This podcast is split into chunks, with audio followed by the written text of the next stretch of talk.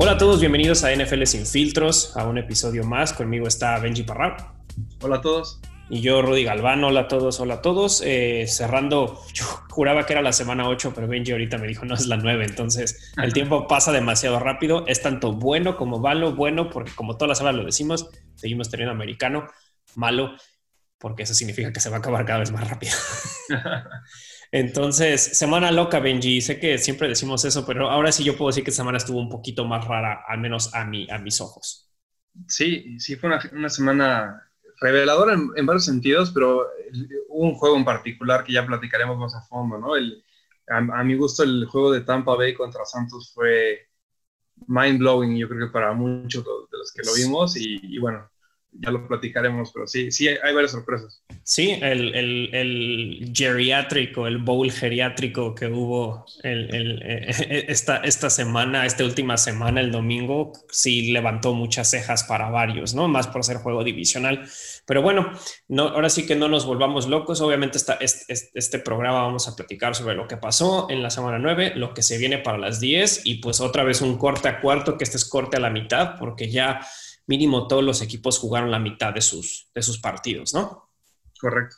Y ya vamos a ver un poquito cómo está, quién ya pinta para playoffs, quién todavía es un, quién sabe y quiénes todavía están con las uñas pues todavía aferrándose, porque queda mucho trote, noviembre y diciembre, como lo hemos platicado antes, son los meses eh, pues importantes. Sí, aquí es donde empieza ya a definirse claramente quiénes van en serio y quiénes ya eh, mejor deben ir pensando en otras, en otros, caminos. Exacto, pues empezamos con el, juego de jueves por la noche, eh, que fue Packers contra, contra 49ers. Creo que desde mi lado no hubo mucha sorpresa, no sé tú qué, qué, qué piensas, Benji. No, igual yo esperaba que ganara Packers. Eh, San Francisco es un hospital andando. y, creo que de haber tenido a un equipo completo eh, se habría puesto mucho mejor y tal vez hasta me habría inclinado con San Francisco porque sabemos que que en el pasado han tenido un duelo difícil, los Packers contra un San Francisco más sano. En este caso lo sabíamos desde un inicio, entonces se cumple lo que predecíamos, ¿no? Gana Packers. Sí, gana Packers, lo cual pues nuevamente hace que, que la división de de 49, Seahawks y todos ellos se complique un poquito más o mejore panoramas para otros y otros para otros empeora, para otros mejora porque realmente nadie lo tiene ahí ganado. Pero bueno, ya no, no me quiero adelantar. Pero sí, otra vez, este, este Rogers tuvo un gran día. Ni se diga de Devante Adams, que sigue teniendo juegos de más de 150 yardas. Creo que lleva dos o tres, creo que lleva tres al hilo. Entonces, no, no, no se muestra, no se muestra el, que, creo que ya se dio cuenta un poquito Packers de los errores y pues a ver si esta es la viada que se tomarán el resto, el resto de la temporada. Pero pasémonos al, domingo, Benji, y arrancamos con los juegos de la mañana y pues Tejano se lleva su segunda victoria. Sí, Tejanos que sabemos que es un equipo de esos que son un poco engañosos. Aquí contra Jaguares, pues eh, ya lo teníamos un poquito ya en el radar que debería ganar. Gana por poco, por un margen de dos puntos sin embargo, ganar en la NFL es lo que importa. Al final todos son super atletas y no te puedes confiar de nadie. Entonces, este, gana Tejanos. Es una victoria moral más que nada porque Tejanos simplemente no está en condiciones de competir para Wildcard ni mucho menos, pero, pero con un quarterback joven y con un eh, nuevo, bueno, con un head coach interino, pues es bueno que vayan este, viendo por dónde pueden ir desarrollando sus jugadores y su plan de juego. Sí, y otras, tristemente otra lesión. David Johnson se lastima, tiene una, conmoción. Eh, no, entrenó hoy, que es miércoles, hoy que estamos grabando en día miércoles, no entrenó, pero veremos cómo, cómo se pinta el panorama para, él. Lo que, me, lo que me dio gusto de, ver a este, bueno, lo hemos platicado, ¿no? De Sean Watson es de nuestros jugadores, eh, pues es de nuestros corebacks favoritos por su talento y me da gusto que que Will Fuller cada vez lo utiliza, lo utiliza más. Creo que es un muy buen receptor. Obviamente no es un DeAndre Hopkins, pero pues creo que desde el juego con los Steelers le ha lanzado pase para touchdown y ya lleva un par de jueguitos arriba de 100 yardas. Y qué bueno, qué bueno que, se vea, que, pues, que siga ganando. Es un equipo creo que, que nadie odia. Bueno, al menos Tejanos no se me hace esos equipos que puedes decir que ah, me, caen mal, ¿no? Es más un equipo relativamente eh, eh, querido. Sí, y hablando de ese receptor, eh, por ahí había escuchado que Packers estaba como muy había mucho ruido, ¿no? De que pudiera irse a Packers, este sí. al, final, ya no supe si en realidad hicieron un push serio o, o no. ¿Tú sabes algo de eso? No, se veía que querían agarrar a alguien, pero pues tienes que pensar, yo, yo lo, obviamente Will Fuller es un buen jugador, pero mira, déjame, déjame ver, creo que Will Fuller tiene como 25 años, tiene 26 años, tienes a un Devante Adams de 27, entonces tienes que te estás trayendo a alguien joven, pero que eventualmente le tienes que pagar, ¿no? Y pues Devante Adams, cuando negocie recontratación, va a ser enorme. O sea, Devante Adams es por fin, a mi gusto, tiene a ese wide receiver uno que Roger siempre había querido, porque, perdón, por muy fan y por mucho cariño que tenga Jordi Nelson en mi corazón, no es un elite eh, wide receiver, no, pero era un excelente, era un cuate seguro, un cuate excelente, muy bueno, pero pues no, no un Devante Adams, ¿no? Entonces, yo creo que por eso no se fueron por Will Fuller. Habrá que ver qué hacen el otro año. Y Devante Adams, este, ¿nos puedes platicar un poquito más como de dónde viene, de dónde surgió? Sí, Davante Adams es, es, es, un compadre que al principio levantó un poquito de, de dudas. Siento, al menos lo estoy hablando como desde la, de la, de la de cómo se llama, de, la fanaticada, ¿no? Que, había, entra en el 2014 en, eh, a, la a, la, NFL, es, es, drafteado, ni siquiera te puedo decir en qué ronda fue drafteado, así que no fue... fue, pero, es ronda media o baja entonces, ¿no? Sí. No en el radar, si no. Sí, no, creo que en una de esas sí fue, sí fue al final de la primera o, o si no fue la segunda. Él viene de Fresno, él es de los Bulldogs de Fresno State. Es un, es, un, cuate que solo siento que con cada año mejora, con cada año se vuelve pues más, ¿cómo decirlo? Más completo. Más sí, y, simplemente es un compadre que para mí es de los, es de los que tienen doctorado en, en cómo hacer rutas es un cuate que él siempre lo ha dicho que lo que a él más le importaba no es el, no es porque él lo dice, yo no soy el wide receiver más físico, entonces si algo tengo que tener es como ese corte que hago al principio, cómo te vas a quitar el correr en esas primeras yardas y creo que Devante Adams yo lo pongo en el, en el, híjole, top 5 de, de, de, de, esas primeras yardas en cómo salir y es un cuate que este año yo creo que va a ser un All Pro, no, no, no lo dudo en lo más mínimo, se fue en el, en el 53 de la ronda 2. Nunca. Sí, eso pensé porque eh, Green Bay está muy sonado que no han tenido con Rodgers un wide receiver número uno, ¿verdad? No, pues podemos ver que sus wide receivers que le hicieron ganar su apartación fue Greg Jennings y Jordi Nelson. Nuevamente, no estoy diciendo que sean malos, pero pues nunca vas a ver un Hall of Famer boss. No creo ni siquiera que le retiren el número en, Packers. No, o sea, tuvo un segundo a Donald Driver que, es que sí retiraron su número, pero bueno, es, no es o sea, no es un Hall of Famer. Y te digo, desde el 2017 ha, estado seguidito en, el, en, el, Pro Bowl. Entonces, es un cuate que solo ha mejorado desde, desde que ha entrado, solo lo has visto creciendo y creciendo. Ya salió de la sombra de convertirse del wide receiver 2 al wide receiver 1. Sí, está hecho una máquina. La verdad, sí es impresionante cómo, cómo se ha ha ido evolucionando y en buen momento, porque la verdad es que se había complicado para Packers, este, no le habían comprado nada y se había un poco hasta frustrado el mismo Rogers y no lo culpo, pero bueno, qué bueno que ya tiene un arma bastante confiable. Ahí tienen la trifecta ahorita, son Aaron Jones, son Rogers y son eh, y es Devante Adams, entonces bien, luego es difícil encontrar esa trifecta y pues la tienen y pues lo tengo en el fantasy, entonces me hace muy feliz. Eh, nunca, está de más. Nunca está de más. Eh, Gigantes gana, Benji. Gigantes gana y le gana al Washington Football Team. Eh, creo que sigue estando en el último lugar porque tiene siete derrotas, pero bueno, está a, una victoria de agarrar a Eagles. La gran diferencia es que Eagles tiene tres perdidas menos. está muy raro. Está muy rara esta, esta, esta, esta, esta división, pero bueno, gana contra una defensa de Washington que es buena, eh, sobre todo para la carrera. Y, bueno, no sé si es una victoria moral, no sé si quieran meterse, no, no entiendo mucho lo que pasa en esa división. pues en esa división igual ya están, están, podríamos decir sin vernos muy exagerados, que están compitiendo para ir a playoffs. O sea, es pues la realidad, están peleando por ir a playoffs un equipo tan malo como cualquiera de estos dos pero es, lo que es. Y, y, bueno, antes de que se me olvide, eh, se nos pasó decir un poquito darles los scores, pero esta semana, por ejemplo, quedé 10-4. Esta fue, esta fue una de esos picks donde pues costaba un poquito de trabajo, tal vez porque decías, ¿cuál es menos basura? ¿no? O sea, ¿qué, ¿cuál de los dos va a inflotar menos cañón? Y, bueno, Gigantes este, sí me, sonaba que iba, iba a salir victorioso, tampoco lo logra por mucho, o sea, un gol de campo también tuvieron como que estuvo cerrado. Eh, pero bueno, así que básicamente lo interesante de esa división es como ver quién, quién es el que va, quién es el que va de colado a la fiesta, que son los playoffs, porque la realidad es que cualquiera de los que gane la división, eh, hasta se antoja como que Godel saliera y diga, ¿saben qué? Va a haber un cambio en las reglas. Este, nadie de, la, de esta división va a pasar porque son demasiado malos. O nada más puedes pasar con récord positivo a playoffs y, le dieran ese lugar a alguien que lo merezca más. Eso estaría chistoso. Pero bueno, con las reglas como están actualmente, nos tendremos que conformar con ver alguno, el menos peor de esta división, que a mi gusto pues, va a ser Filadelfia.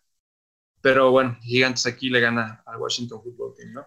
Sí, yo en esta semana me llevé tres, tres errores entonces no me siento tan mal. Obviamente hubo unas cuestiones que también le disparé al cielo de que podría pasar, pero uno casi latino que fue muy random. Yo dije, no sé por qué siento que, que, Cowboys le va a ganar a Steelers, solo por esta cuestión de rivalidad ochentera y pues casi sucede, ¿eh? O sea, los Steelers... Conspiración, conspiración Las Vegas, de no, como seguro todas Las Vegas van con ellos, entonces aquí es donde me hago millonario. Eh, oye, yo creo que si le apostaba a los Cowboys y ganaban, sí me hubiera llevado una la nota metiéndole mil pesitos, ¿eh?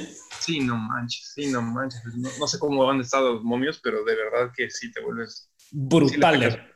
un chingo de barro. Sí, en, otro juego que no estuvo tan cerrado, sorprendentemente pensé que iba a estar más competitivo, fue Ravens contra Colts. Benji se queda nada más eh, con 10 puntos Colts y dos, y dos touchdowns arriba eh, en, los Ravens. Con eso se llevan a 6-2 y los Ravens se quedan en un 5-3. Pero eso sí, hay que ser claro, Lamar Jackson no dio pase para touchdown, pero sí corrió para uno. Sí, exacto. Aquí eh, yo lo esperaba un poco más competido, honestamente.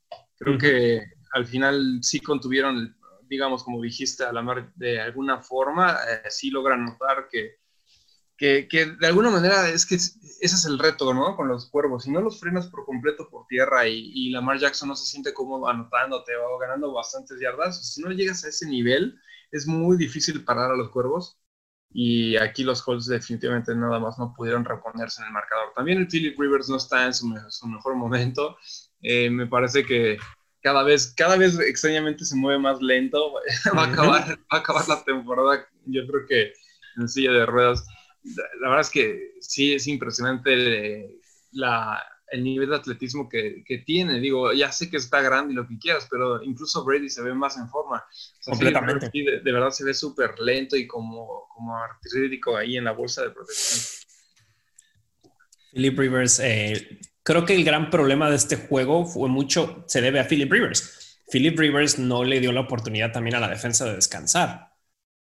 Y más con la intercepción que tuvo, entonces, porque pues la defensa de, de Colts es muy buena, muy buena defensa. Yo sí la tengo en mi top 5. A mí me parece una excelente defensa, pero sí, Philip Rivers no apoya. Y como tú dices, con ese físico, pues se le fue también, se le fue la vida dando hijos, cabrón. Pues también como no va, no va a estar bien acá.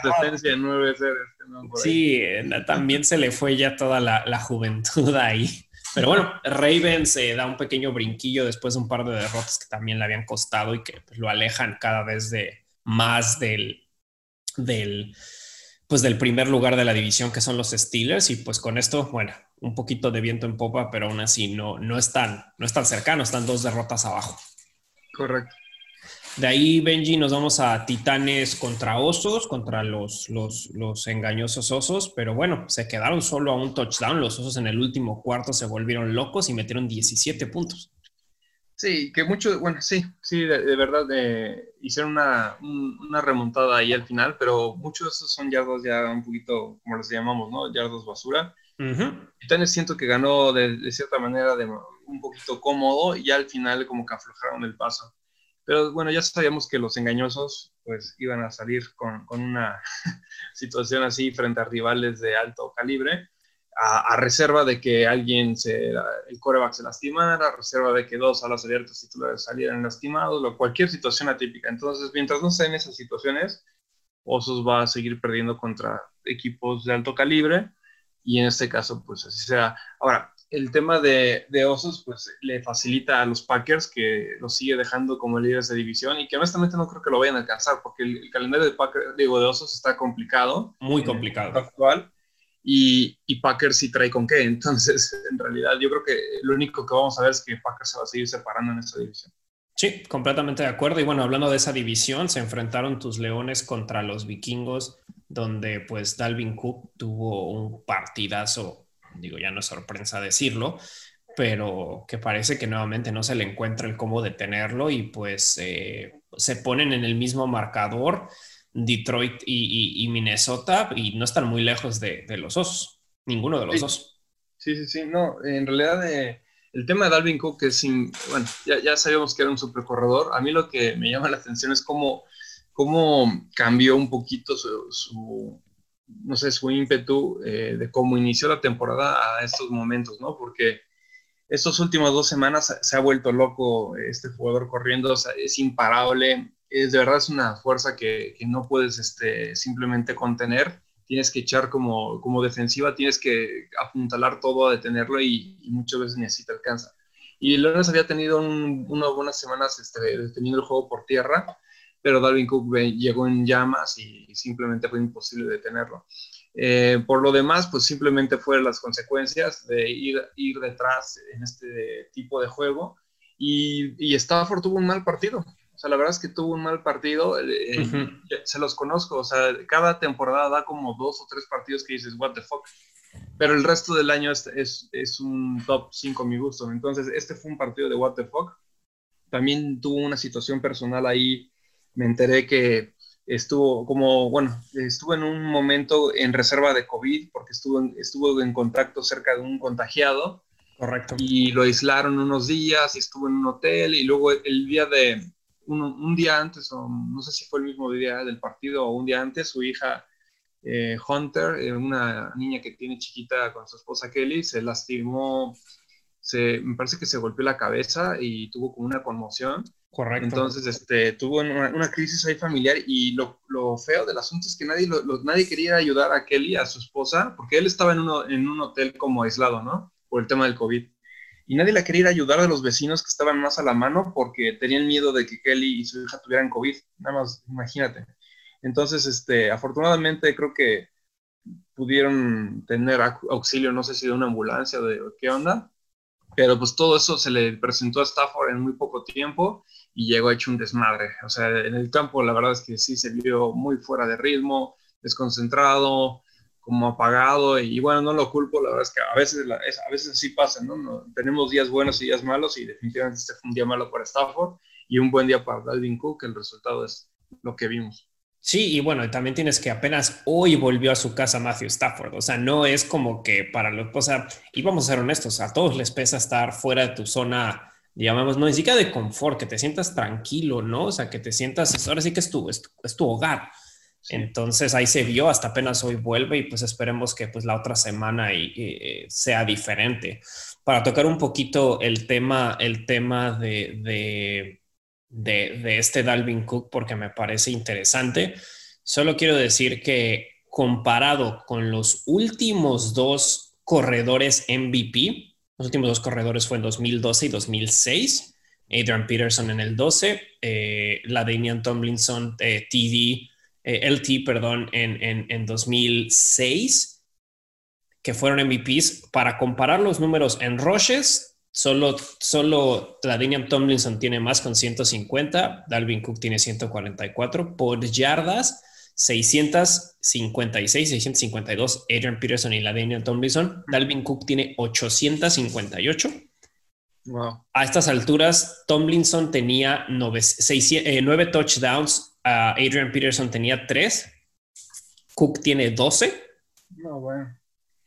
En, en, en de scrimmage, 959 eh, Tomlinson, 787 Adrian Peterson, Dalvin Cook 1031. es que está, está imparable, de verdad está imparable. Y, y los últimos dos partidos, creo que ha tenido los últimos dos más de 200 yardas. Correcto, 250 creo que tuvo en el último, 240, o sea, es algo, es algo brutal. Sí, no, no, no. Entonces, pues habrá que ver. Russell Wilson está teniendo competencia por el MVP. No, este tenía que ser su año. Pero bueno, de ahí nos movemos a otro juego en la mañana. Un juego muy cerrado, Benji, entre los jefes y, y las panteras, donde los dos corebacks dieron un gran juego. Obviamente, otra vez Patrick Mahomes demostrando lo que hace, pero Teddy Bridgewater tampoco estuvo lejos. Jugó muy bien y Christian McCaffrey estaba de vuelta. Y solo por menos de una patada, Benji. Sí, este encuentro yo creo que todo, la mayoría de la gente, digo, creo, que fue claramente con Chiefs, pero ninguno esperaba esta, esta dificultad para ellos de lograr el triunfo. Y bueno, esto pasa, ¿no? Esto pasa en este tipo, en esta liga que, que muchas veces este, no puedes nunca dar como por hecho algo. Yo por eso en, el, en, el, tema de las apuestas me voy con mucho cuidado, porque a pesar de que, pues sí, tenemos como más o menos buen tino semana a semana, latinas 10, latinas 11, 9, pero al final, eh, por eso siempre lo decimos y suena como trillado si quieren, pero cada, cada semana que iniciamos es, hubo sorpresas, claro que hubo sorpresas. Sí. o sea, este, este, es un ejemplo de esos. ¿Quién iba a pensar que se iba a quedar a dos puntos de los Panteras de, igualar a los Kansas City Chiefs, ¿no? Y fue un partidazo, muy, muy cerrado en donde vemos que los chips, bueno, siguen mostrando bastante calidad, pero Panteras eleva el nivel a, punto de, alcanzarlos, ¿no? Y, bueno, sabemos que Panteras tiene muy buena, tiene, tiene buena ofensiva y mucho mejor ahora que, se, que regresa este McCaffrey. Y la defensa no es mala, entonces este, Panteras trae más o menos buen equipo, un coreback que se lució y, que la verdad es que Bridgewater, la verdad es que es buen coreback, yo lo vi desde, desde que estaba en Minnesota, me acuerdo que era buen coreback hasta, hasta su lesión que lo obligó a, pues, a perder la temporada y eventualmente a salir del equipo. Pero en realidad es buen coreback y no, no habría que subestimarlo para nada. No, para nada. Creo que, creo que, yo sí creo que Panteras tiene su coreback. O sea, yo creo que sí lo encontraron en Teddy B. Eh, creo que, que es, un, es un excelente jugador. Aparte, creo que es un como una persona que es famosa por ser muy positivo, por ser muy entregado, porque nunca se bajoneó a pesar de estar lastimado. O sea, es un cuate que creo que tiene un gran futuro en la NFL, al menos eso yo espero, y que no sea como de una temporada y que Panteras vaya por algo más, porque tampoco es como que hayan perdido sus juegos como por tres touchdowns, cuatro, o sea, están perdiendo contra el campeón por dos puntos, ¿no? Y algo que me sorprendió es que Travis Kelsey, siendo tight es el tercer jugador con más yardas este año. O sea, es, es, eh, demostrando otra vez que la posición también, lo que hemos platicado sobre la evolución de las posiciones hace unas semanas, Benji, se demuestra con Travis Kelsey. Sí, sí, definitivamente. Eh, ok, de ahí seguimos con, con, los partidos de la mañana y uno de los partidos también súper locos. Seahawks contra Bills. Sabíamos que iba a ser un partidazo, pero Bills gana que siento que gana de una buena manera, de una manera bastante contundente y los Bills obviamente están contra la peor defensa de la NFL, que son los Seahawks a mi gusto, donde pues les meten 44 puntos. Sí, este fue uno de los aciertos que, creo que o sea, se materializó muy bien por lo que platicábamos, ¿no, Rudy? O sea, sabíamos que, que a nivel de, de, anotaciones iban a estar más o menos parejos porque sabemos que Russell Wilson, bueno, pues ha tenido un año de nivel de MVP pero al final no es justo, ¿no? No es justo esa competencia porque Buffalo tiene una muy buena defensa y del lado de Seattle es una coladera. Entonces e, era insostenible que, que Seattle, al menos eh, en esta situación así se dio, era insostenible que eh, pudiera mantener el ritmo de, de, los Bills y, bueno, ese es el resultado. Pero en realidad fue más una consecuencia del matchup, ¿no? Habrá otros matchups donde se juegue mejor a, o a favor de, de, Seattle. En este caso, Bills me parece un equipo, lo que demuestra ser un equipo balanceado lo cual es muy importante en una liga con, con tantos rivales de distintas características. Bills, Bills luce bastante bien para postemporada. Sí, algo, algo de, o sea, los Bills son un equipo muy completo, pero aún así se enfrentaron contra la, es que es muy chistoso, es la ofensa número uno a mi gusto contra la defensa, la peor defensa, ¿no? De la NFL. Creo que es la defensa que a nivel histórico ha promediado más yardas que le han puesto en contra en la historia de la NFL. Entonces es algo, es algo brutal lo que les está pasando, ¿no? Entonces, eh, eh, muchos analistas no me considero lo suficientemente eh, preparado para decir si es cierto o si no, porque obviamente ellos revisan muchísima data, que por la data esperan que los Seahawks tal vez se pierdan una entrada a, los playoffs o un avance adentro de playoffs simplemente por su defensa. Y pues muchos dicen que la defensa es la que gana, los, lo gana las, las finales y los partidos importantes, pero bueno, nada más la semana pasada les metieron, el domingo pasado les metieron 44. Mm, nada más. Y tienen. no importa quién tengas de fuera, cuando te ponen 44 puntos en contra, ya no hay mucho que hacer. Sí, es una. Pues eh, digo, los Seahawks pues, también son grandes contenders, tienen el posible MVP de la temporada, pero bueno, con 44 encima se les va a venir difícil. Y eso que nuevamente le metieron 34 a Bills y Bills también tiene una excelente defensa. Ok, de Falcons. Falcons vuelve a ganar. Ya está 3-6 y le gana a los Broncos que también traen tres victorias y que habían ganado un par de partidos bastante decisivos. Eh, Drew Locke no se vio tan bien esta temporada, pero creo que Matt Ryan y compañía se vieron bastante, bastante bien a pesar de que Julio no brilló tanto, pero aún así nos dio un touchdown.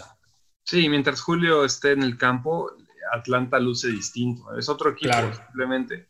Y, ya lo habíamos visto desde el juego de Leones, habíamos visto como, bueno, uno antes, de hecho, ya, ya venía resurgiendo y sabíamos que es un equipo engañoso y bueno, aquí eh, yo creo que va a seguir subiendo, va a seguir, va a seguir ganando, como que quitarse el coche también fue como una bendición también para ellos, siento que también les mejoró el ánimo y, y bueno, no sé, también a veces como que se da esa situación extraña, ¿no? Uno pensaría que debería irles peor, pero no, no siempre es el caso y creo que Atlanta, mientras, eh, mientras tengan a, a, Julio Jones en el campo y Matt Ryan esté sano, es un equipo del que hay que tener cuidado. Y, ya empataron hasta mis Leones, ya es ridículo. Para como venía la tendencia, parecía que iban a acabar en el fondo. Atlanta, los fans, ¿te acuerdas? Eh, platicábamos en uno de los capítulos cómo en vez estaban quemando la mercancía en su patio.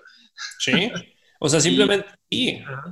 Tienen, las mismas victorias que vikingos, que leones, que panteras y que el líder de división de la NFC del Este, las águilas. Entonces, nada está puesto en piedra todavía. Tienen, están dos derrotas. Es que muchísimos equipos, vamos a verlo, están dos derrotas de Cardenales o dos derrotas de los, perdón, dos victorias de los Osos, dos victorias de los Cardenales. No es que tampoco esté tan alejado. Y yo veo que si no pasa los Falcons van a ser rompequinielas o van a corromperle las esperanzas a algunos equipos porque se enfrentan contra varios que sí están esperando ir a playoffs. Santos se enfrentan dos veces por ser de división, Tampa se van a enfrentar y también se enfrentan contra, creo que también se enfrentan contra, bueno, sí, como decía, contra, contra Bucaneros y ¿Contra quién más se van a enfrentar? Ahorita te digo contra quién se enfrenta. Pero tienen también todavía otro, otro juego importante los, los, los, los Falcons que no te sorprenderías que le arruinen la fiesta a alguien. Sí, totalmente. Eh, eh, es, ahorita son los aguafiestas de la NFL. Porque todo el mundo empieza a celebrar y nada más llegan a arruinarte todo. Sí. ya veremos la siguiente semana contra quién va. Sí, entonces, pues ahora sí que los Falcons. Eh... Ah, contra los Chiefs. No, no te sorprendas si le arruinan la fiesta a los Chiefs o a los Raiders, que son de los juegos que tienen en las siguientes semanas. Sí, suena más como para los Raiders, pero aún así, quién sabe. sí, como tú dices y como dices, Julio Jones cambia la diferencia porque simplemente tu cobertura cambia. A lo mejor le tienes que mandar doble. Eh, ok, Raiders le ganan a los Chargers en, en, casa, eh, le ganan 31-26, un duelo bastante cerrado, siempre los partidos divisionales son divertidos. Eh, un buen juego. Justin Herbert otra vez demostrando que es el líder de ese equipo. Derek Carr movió las cadenas, no tanto como uno esperaría, pero aún así hicieron lo que tenían que hacer para ganar. Si tenían que usar un segundo running back para que no todo fuera con Josh Jacobs, lo hicieron. Otra vez Gruden ajusta para lo que tiene que ajustar y pues está 5-3. Están 5-3 los, los, los Raiders. Sí, eh, eh, es un, fue un gran, un gran partido. La verdad es que cargadores, este, me gusta mucho el coro de cargadores, ya creo que lo hemos dicho bastante, pero no me deja de sorprender, o sea, de verdad que no parece novato. No, no, y Raiders es un buen equipo, es un equipo completo con head coach bastante experimentado, con un coreback también, eh, ya de muy veterano. Eh, o sea, no es un duelo fácil, aparte divisional, y, y, creo que dio un muy buen partido. O sea, Justin Herbert tuvo, lanzó para más de 300 yardas, dos anotaciones, tres intercepciones. Eh, en realidad creo que eh, esa es la, esa es cada vez que veo a los cargadores, nada más me quedo a veces viendo mientras voy switchando entre partidos para ver cómo juega este chavo, porque la verdad es que sí es una estrella y va a ser una estrella para los 100 años de la liga. Bien, o sea, bien por lo que más, lo que más quiere siempre un, un equipo es que tienes que llevar un buen, aparte de tener un buen coach, necesitas tener a un buen QB y pues bien por Chargers. Sí, y además, sabes que ahorita les está saliendo bastante bien la combinación, porque yo creo, digo, no soy fan de los Chargers, ahí tal vez tú que también les tienes como cariño, nos puedas decir, pero en el tema de los Chargers me gusta que eh, van en un camino en donde van perdiendo partidos, pero los pierden elegante. sí. Pero se los pierden y te queda una buena sensación de boca en el sentido de que dan buena pelea, se le ve futuro a este chavo y, y va agarrando cada vez más el esquema de juego y dices, bueno, pues entre más pierdan, mejor draft. Y con este chavo que se ve que va a dar bastantes años por delante para la franquicia, pues qué mejor, ¿no? Sí, pues mira, tiene simplemente que los Chargers, yo creo que el único partido que sí debe de dolerles, bueno, obviamente ninguna derrota gusta, ¿no? Cualquier derrota duele, pero como tú dices, te quedas con buen sabor de que, ok, a pesar de nuestras lesiones, de que hemos perdido hombres importantes en el equipo, contra Bucaneros por un touchdown, contra Jefes en overtime por una patada contra Santos en overtime por una patada. Contra Broncos por un punto. Contra Raiders por menos de una anotación. Entonces, y contra Panteras menos de cinco, por cinco puntos. Entonces, podrías casi, casi por un cambio pequeñito en un partido tendrías cinco victorias más. O sea, estarías con un récord de siete. Sí. Entonces hay mucho, hay mucho por lo cual los, los Chargers obviamente en el momento quisieran ver éxitos, pero hay mucho, mucha luz yo creo que en, en, en, su camino y una división que cada vez se va a complicar más con un joven como Patrick Mahomes, con alguien joven como, como Justin Herbert y con alguien relativamente joven como eh, el, el, coreback de, de, los Raiders, ¿no? Uh -huh. Ok, creo que aquí vienen tres de los cuatro partidos más dementes eh, de la, de la, del fin de semana, vienen para, para el cierre del día de domingo, que es los, híjole, creo que el asesino de la división, los de Delfines de Miami, ahora se enterraron a los, a los petirrojos. ya enterraron a los Rams y ahora enterraron a los petirrojos. Sí, los delfines, este, es otro de los equipos que vienen bastante completos. Ofensiva, defensa y uh -huh. equipos especiales, head coach. Entonces, la verdad es que lucen bien. Eh, Tua sigue agarrando ritmo, ahí, ahí, la lleva. Digo, afortunadamente para él no tiene que hacer todo, pero va bien. Me gustó varias jugadas que le vi. Hubo una hubo un scramble que hizo como coreback. Muy bueno. Que, que, la verdad me tranquilizó ver que sí, como que, le, o sea, no tiene la sensación de que se va a lastimar, ¿no? Porque luego pasa de que los jugadores que se lastiman de manera grave, como le pasó a él, pues les queda ese feeling, ¿no? De que como que ya, ya no saben luego cómo correr sin exponerse. Y creo que le vi mucha confianza, me gustó cómo corrió y, y mostró, no, no al nivel de, de Kyler Murray ni de, no, no, no. De Lamar Jackson, porque no es... No es, no es eso. No es su, atle, no su atletismo, pero, pero es su, su, su, valentía y su, y su lectura de cómo se los quitó, porque al final sí es atlético, no es, no es como un Philip Rivers para nada. Entonces sí, sí se puede quitar uno o dos y me gustó ver ese tipo de, de jugadas. Creo que también dan un buen, una buena señal a la franquicia de que, bueno, eh, todavía le quedan llantas, a pesar de que están reparadas, pero le quedan. y también tiene muy buena puntería, entonces creo que mientras siga construyendo su, su lance dentro de la bolsa de protección y, y juegue más a un estilo Drew Brees, le va a ir muy bien. En cuanto al partido en general, pues creo que debió ganar Petirrojos, honestamente. Uh -huh. Esa patada que fallan al final, no sé si la viste. Yo cuando la vi dije, ah, ya notó la patada. Y cuando la cámara giró, pues todo el mundo como lamentándose de que no llegó. O sea, la, la, patada, cuando ya ves que la toma se pone detrás del kicker y, y, del holder, cuando la patea se ve perfectamente, se ve perfectamente apuntada, agarra una altura suficiente y yo dije, ah, ya, ya metió el gol del campo y aquí ya gana Arizona casi. Y se queda, o sea, se desplomó, se desplomó a 30 centímetros de, de pasar el poste. Fue, es de las patadas más raras que he visto en cómo, cómo se dio. Pero bueno, eh, de cualquier manera no le quita mérito a Delfines, ganan bien. Nada más creo que Arizona pudo haberse llevado ese win.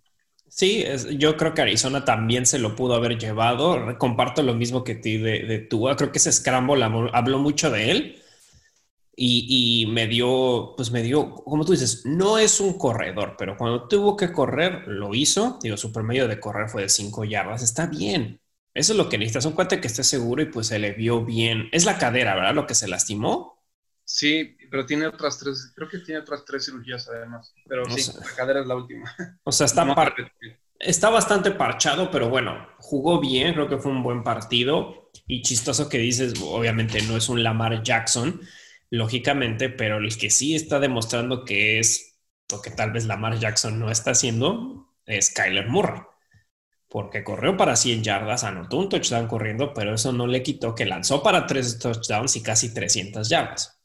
Kyler Murray está siendo sensacional este año. O sea. Sí, sí, sí, sí. Y lo platicamos también en un episodio, ¿no? O sea, Kyler Murray de verdad creo que tiene mucho mejor futuro que, que lo que Lamar Jackson hasta el momento pinta. O sea, si, imagínate que si tuviera a Ravens a Kyler Murray, eso estaría eso estaría de lujo, porque ahí, ahí sí tendrías una doble arma, ¿no? Tendrías el arma por tierra y por aire y wow, eso estaría impresionante de observar. No, no quiero decir que Lamar Jackson, insisto, sea malo, pero de, si me, me tuviera que quedar con uno de los dos, me quedo más con, con el estilo de Kyler Murray. Sí, o sea, están, están, ah, son de los, si algo me está gustando ver esta temporada son los juegos de Arizona. O sea, en verdad, no, no, no dan momentos malos. Y bueno, siguiendo con las sorpresas y lo platicamos, lo platiqué un poquito al inicio, fue que los Cowboys casi ganan, casi le ganan a los invictos. Digo, victoria es victoria, pero casi le ganan los invictos con un cuate llamado Garrett Gilbert que se vio valiente, que se vio fuerte en momentos que pues, uno creería que se va a desplomar contra una de las mejores defensas de la NFL y pues casi saca la victoria. Sí, en, lo que hubiera sido el upset del año, los Cowboys lo único que hicieron fue entusiasmar a sus pobres fans para dejarlos morir en el último momento, porque por un momento parecía que en verdad iban a ganar. Eh, ¿no? En el tercer cuarto iban, eh, iban por arriba, iban 19 a 9, ¿no? Correcto. Entonces, este, híjole, el tercer cuarto 19 a 9. Yo, yo la, honestamente no estaba viendo el partido. De o sea, estaba switchando entre otros, para nada iba a detenerme en Steelers Cowboys, hasta que por ahí empezaron a sonar todas las alarmas de, no manches, ya viste qué está pasando en Steelers, y ya pues fue cuando sintonicé, pero apenas me puse en el cuarto cuarto, pues fue la, fue la remontada de Steelers y pues no, no, no tuvo ahí mucho más que hacer los, vaqueros. Este, pero, bueno, es un poquito el mensaje, ¿no? No te puedes confiar nunca en esta liga de nadie. En nadie. de los, ni siquiera de los vaqueros. Sí, completamente. O sea, los vaqueros que han de ser, que de acuerdo al último ranking son el 29 de 32, eh, casi le sacan la victoria al que está rankeado en este momento en número 2 de la NFL. Entonces, imagínate Nunca sabes, nunca sabes qué puede pasar, pero bueno, ahí se lleva, ahí se lleva la, la victoria y es el único equipo que mantiene el invicto, pero cada vez dudo más de que lo mantengan por mucho, mucho tiempo. Sí. Ahora la locura, el Super Bowl geriátrico, el Geriatric Bowl, donde Santos destruye, por no encontrar otra palabra, hace pedazos a los Bucaneros 38 a 3. Sí, en un partido que, que sorprendió a muchos este, que lo vimos, porque de verdad esperábamos más batalla. Yo incluso creí que Bucaneros iba a ganar, honestamente. O sea, la defensa de Bucaneros ha habido ha habido encuentros que me han sorprendido. Claro.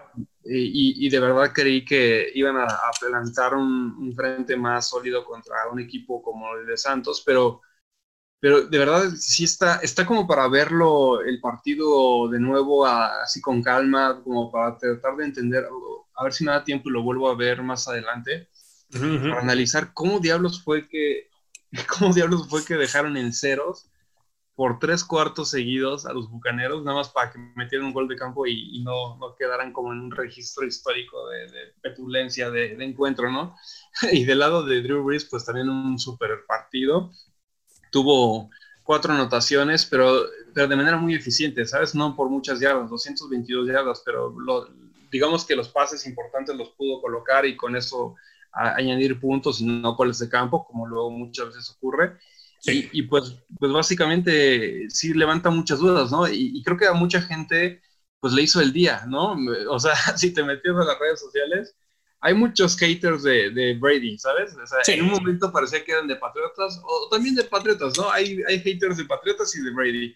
Y pues muchos estaban celebrando la desgracia de, de, Brady y, y creo que a mí la verdad ni, ni le echo porras ni, ni, le tiro basura, pero, pero me da risa cómo, cómo le hizo el día a mucha gente que, que vio de, de, plano una destrucción masiva a lo que fue el equipo de Bucaneros liderado por, por este Tom Brady. Y pues como tú dices, Tom Brady no solo se llevó fanáticos a Tampa Bay, se llevó a muchos, muchos, muchos haters. Entonces, ahora sí que no, no, así como uno se pusieron la playera de amarlo en Bucaneros, otros se ponieron la, ahora de odiar a, Bucaneros y a Bruce Arians. Pero lo más, fue una, fue, una, fue una victoria en el sentido, híjole, también de la moral de Tom Brady, fue como muy poética en contra de él porque tenía el récord de pases de touchdown histórico en la NFL, tenía 561. Uno más que Drew Brees, ¿no? Llega Drew Brees con 560 y no solo lo empata, sino lo derrota, lo deja en cero pases de touchdown, lo interceptan tres veces y ahora el líder histórico de la NFL es Drew Brees. Entonces ¿Qué, manera, de, qué manera de remontar en, ese dato, ¿no? Es, fue, fue, híjole, fue brutal. Y pues para cerrar la semana, Benji, fue Jets contra Patriotas, un partido donde muchos no esperábamos algo y sobre todo lo que menos esperaba era decir Joe Flaco casi le gana a Patriotas. Me sentí que estaba hace ocho años viendo un juego. No, bueno, este encuentro de verdad no tienen perdón de Dios los Patriotas. O sea, los Jets, los Jets no te pueden meter 27 puntos. O sea, cuando vas en cero ganados y Jets claramente debería estar buscando el number one pick del de siguiente draft. le hace, le hace el frente a Patriotas donde en un punto, en un punto parecía que iban a ganar, ¿no? Otra remontada de último cuarto, 13 puntos.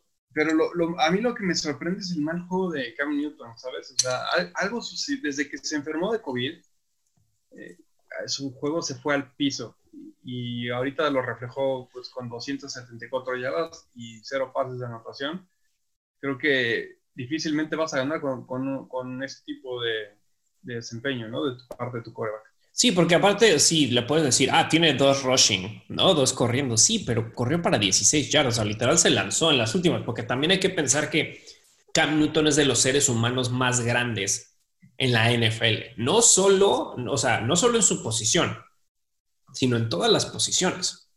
Cam Newton es un monstruo.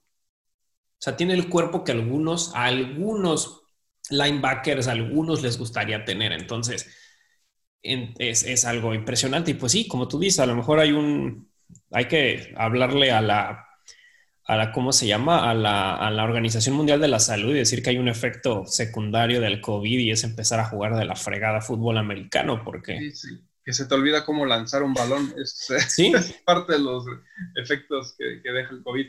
Eso no lo sabíamos. y, es que de verdad, o sea, su puntería ha, empeorado, su, su, toma de decisiones también. Eh, y digo, entiendo que siga anotando por tierra, pero tú quieres que tu quarterback lance principalmente y te anote por aire y pueda, y pueda ser una, un, un peligro ¿no? para las defensas y, eso te ayuda a estirar el campo. Si, si tú no respetas al quarterback contrario, en cuanto a que no te preocupa que te lance largo en una jugada determinada, la defensa se comprime y al comprimirse la defensa se complica el juego por tierra y los pases cortos medianos. Entonces siempre tienes que tener esa, esa amenaza latente y cuando la defensa empieza a sospechar que ya no traes algo, te está fallando ahí, eh, ese, ese aspecto de tu ofensiva es donde se pone muy complicado.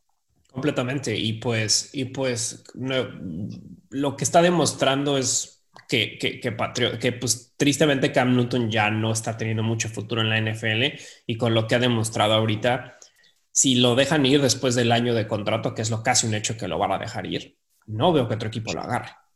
¿Por qué? ¿Por qué lo agarrarías? No has demostrado nada. Fuera de un par de cositas en los primeros dos juegos, pero después de lo del COVID no has demostrado. Nadie lo va a querer. Hay muchísimas mejores opciones en el, en el, en el mercado. Sí, y lo, que, y, lo peor es que el récord que dejas es de que ni con Patriotas y Bill Belichick pudiste ganar como juego. Completamente. Es no es buen récord. Para nada. Entonces, pues es triste porque pues un cuate que, que, tuvo uno de los primeros, de los mejores inicios en la historia de la NFL se está yendo por la puerta de atrás. Sí, y bueno, y para ser justos, con él también no tienen, no tienen alas abiertas. La neta, no tienen alas abiertas. No, no, no, no, no. Eh, o sea, no, tampoco quiero decir que es todo culpa de Cam Newton, me queda claro que tienen los peores cuerpos de alas abiertas de la liga. Pero, pues bueno, ahora sí que es parte de lo que, del reto que tomó al ser coreback de este equipo y, bueno, eh, ni modo, así pasa que también cuando uno es coreback te llevas la gloria y también te llevas toda la, la culpa a veces. Sí, es, lo que viene con el territorio de ser QB. Pero bueno, vamos a darle una vuelta veloz a la semana 10, Benji, antes de meternos a cómo vemos el panorama de, de esta segunda mitad y sobre todo cómo están todos hasta el día de hoy. Y empezamos con el jueves por la noche con un muy buen juego, al menos eso parece, un juego divisional, Colts contra Titanes, el primero y el segundo lugar de esa división. Sí, aquí voy con Titanes. Voy con Titanes por poquito, la verdad es que va a ser un duelo reñido. Yo, bueno, me imagino que va a ser un duelo reñido. Los dos equipos están más o menos balanceados, tienen buenas defensas, buenas ofensivas, nada eh, como, bueno, obviamente el juego por tierra de Tennessee es, es mucho brutal, es un poquito más fuerte que el de Indianapolis, aunque Indianapolis tiene muy buena línea ofensiva. Son similares ahorita que lo estoy platicando, tal vez hasta cierto punto. Entonces, este, no sé, me siento tal vez un poco más cómodo con Titanes, pero creo que va a ser un duelo cerrado. Sí, creo que me siento sobre todo también igual que tú, más cómodo con Titanes por el simple hecho de que tiene a Ryan Tannehill al frente. Philip Rivers ha, habido momentos que dices, híjole, no entiendo qué estás haciendo, ¿no? Y se le ve frustrado, se le ve molesto, no se le ve obviamente en sus mejores años porque no lo está.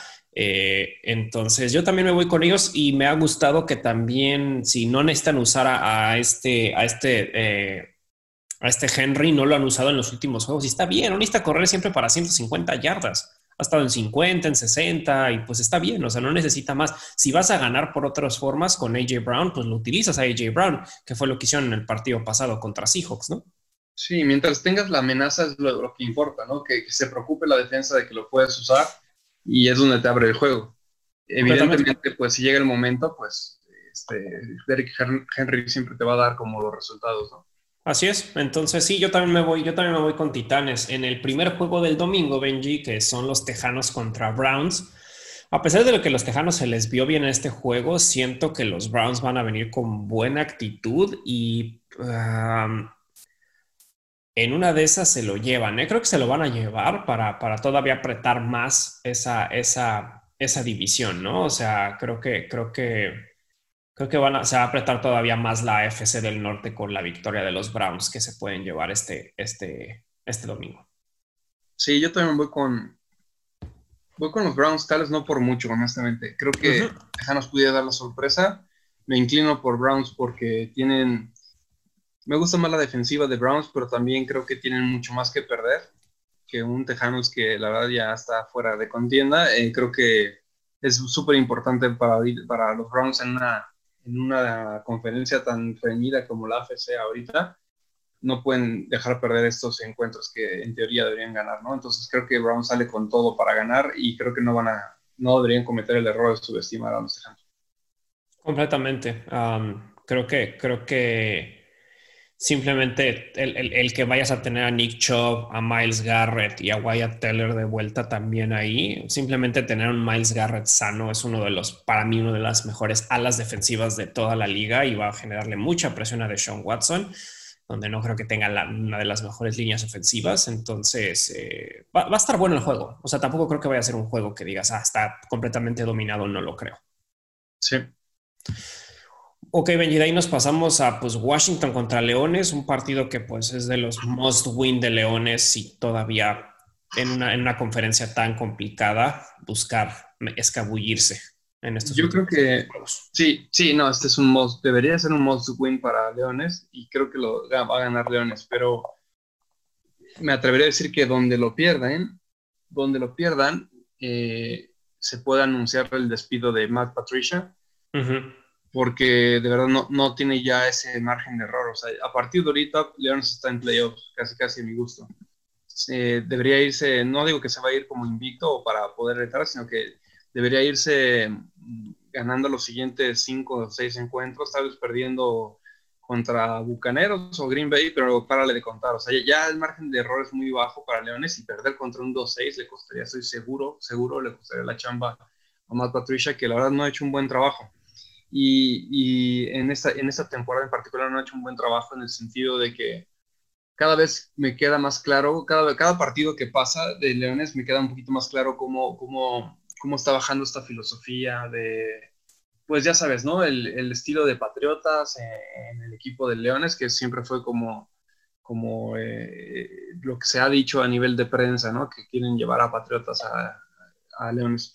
Creo que el error de eso no tiene nada de malo porque ese estilo de juego es mucho juego por tierra, pase chiquito, pase mediano, con tipo, muy del estilo Brady, ¿no? De, o sea, como, lo usaban principalmente en Patriotas, donde eran pases muchos al slot, al ala cerrada, 5 o 6 yardas, o sea, no veías a Brady lanzar como para 20, 35 yardas, 40 cada, cada serie ofensiva, era más como dink dunk, así vas avanzando poquito a poquito, juego por tierra sólido, juego por tierra y la defensa buena, ¿no? Entonces, así es como, como fue el esquema de Patriotas durante su dinastía y pues obviamente es buen esquema si tienes los jugadores que, complementan ese esquema.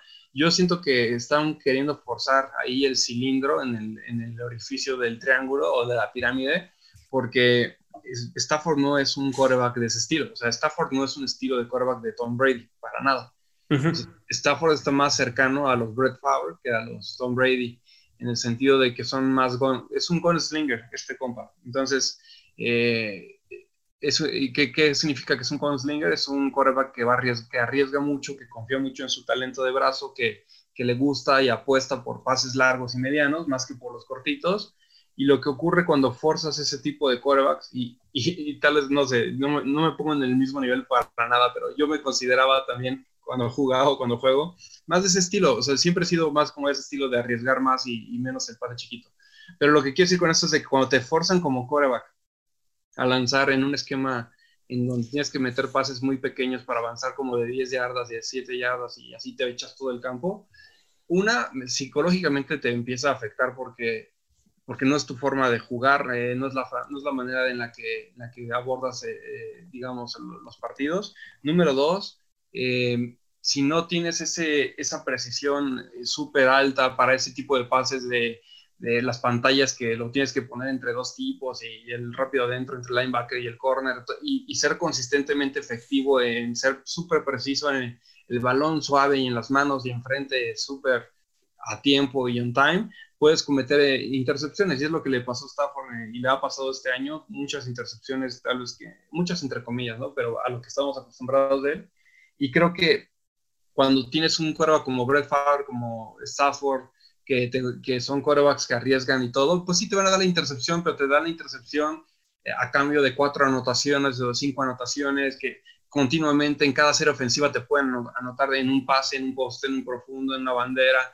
Entonces este, están continuamente amenazando a las defensas este, en pases largos. los safeties están votando cada vez porque este güey en cada, en cada intento va a querer meternos el, pase largo y, y, tienes que jugar a eso. Yo siento que eh, el gran error de Patricia es querer forzar el estilo patriota cuando tienes un quarterback que no es un Tom Brady. Y creo que lo va a pagar bastante caro si sigue así. Sí, y obviamente una, una, una, estadística que refleja mucho eso es que tu arma más importante para los pases largos no ha estado y las tres veces que no ha estado son tres partidos que no has ganado, ¿no?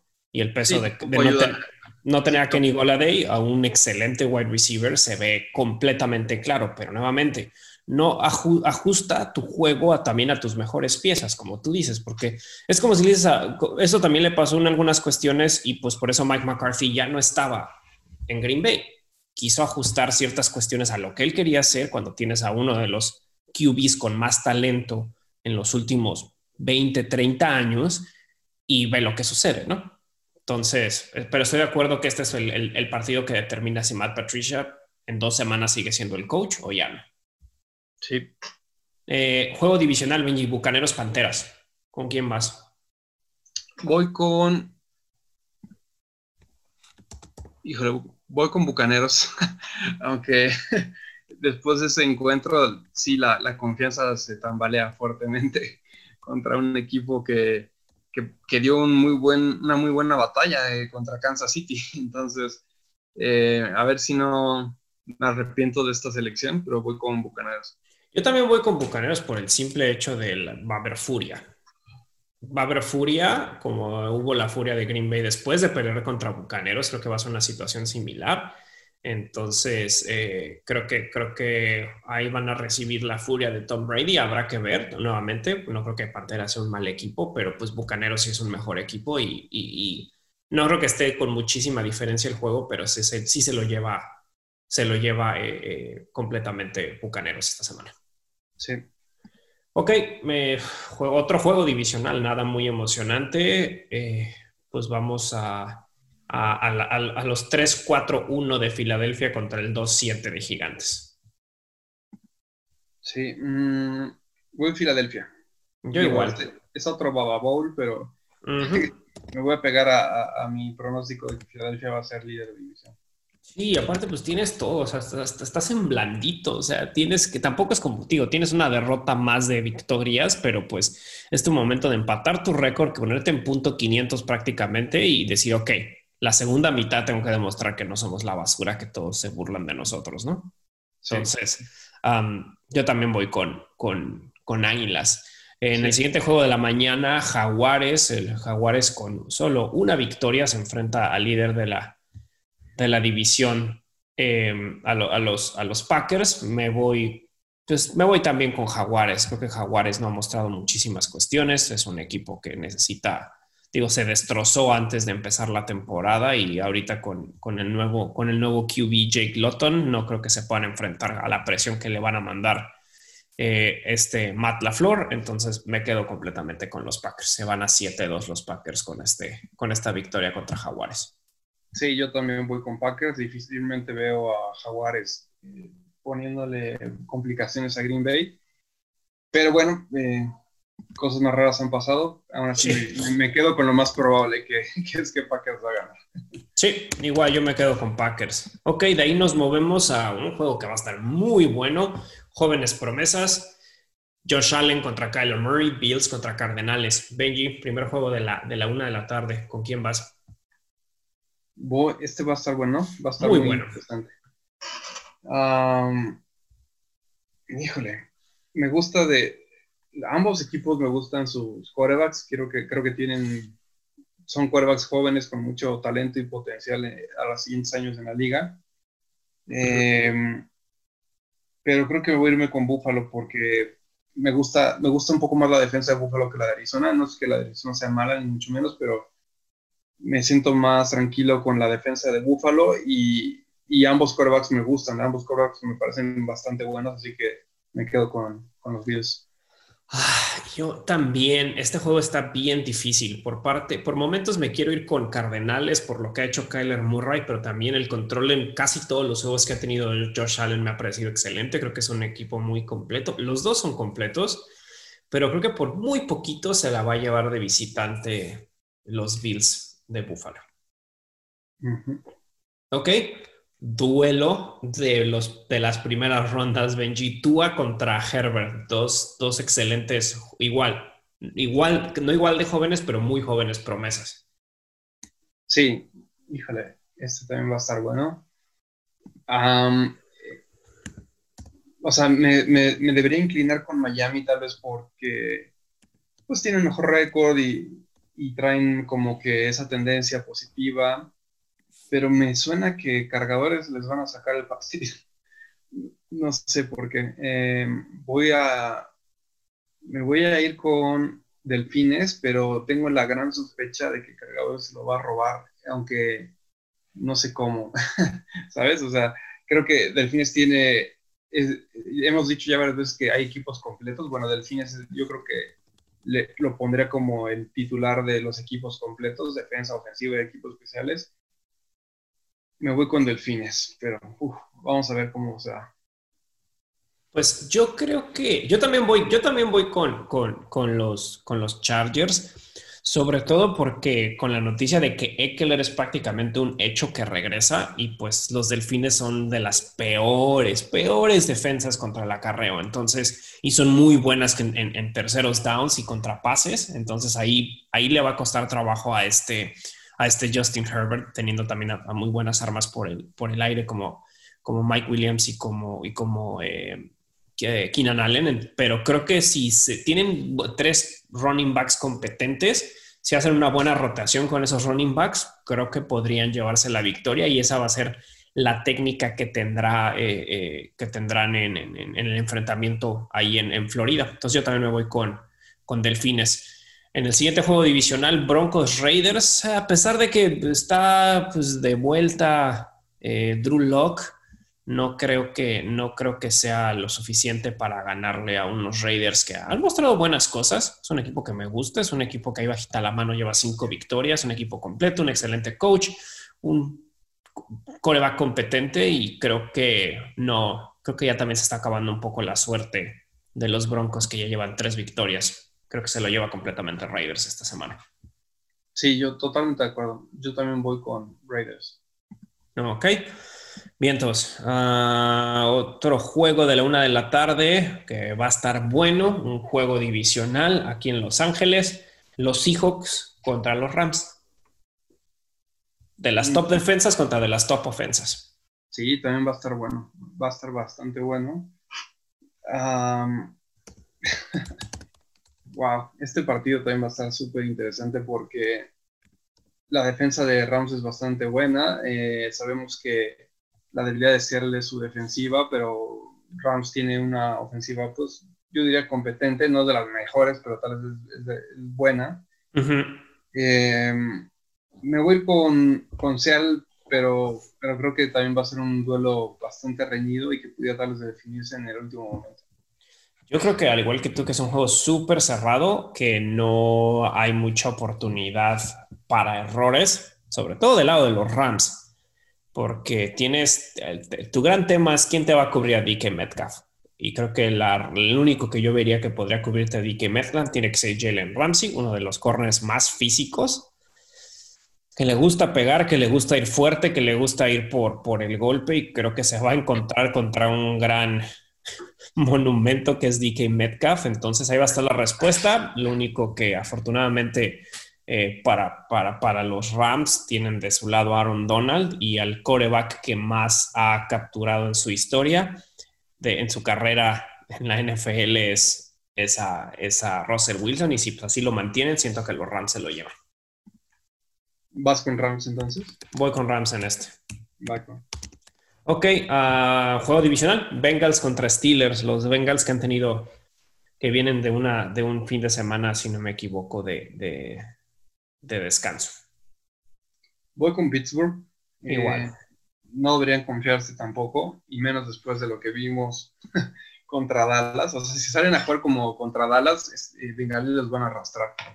Así que más les vale que no, sea, no aflojen el paso, no, no se sientan muy cómodos en su, en su 8-0, porque si no, Bengalí les va a arrebatar esa victoria de, la manera más, más brutal. Eh, este quarterback que traen en Joe Burrow, de verdad, yo creo que va a pelear cada yarda y, y, aunque no están llegando a playoffs ni nada, está, está jugando cada partido como si fuera el último, entonces eh, más vale que Steelers se ponga las pilas, pero creo que gane Steelers.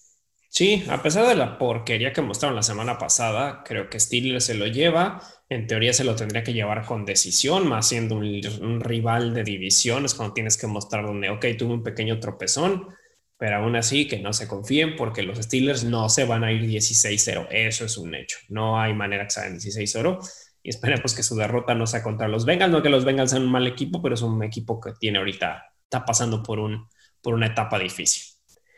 Ok, el último juego de la una de la tarde, Benji, eh, perdón, de las tres de la tarde, eh, los 49 contra los Santos. En otro momento estaría más emocionado si no estuviera, si no estuviera el 80% de ese equipo en el hospital. Entonces me voy con Santos. Sí, yo también voy con Santos, Santos y mucho más después de ver cómo plantearon ese partido contra Tampa Bay. Eh, la tiene muy complicada San Francisco, honestamente. Y más en casa, que sabemos que Santos en casa es este, todavía más difícil de ganar, de vencer.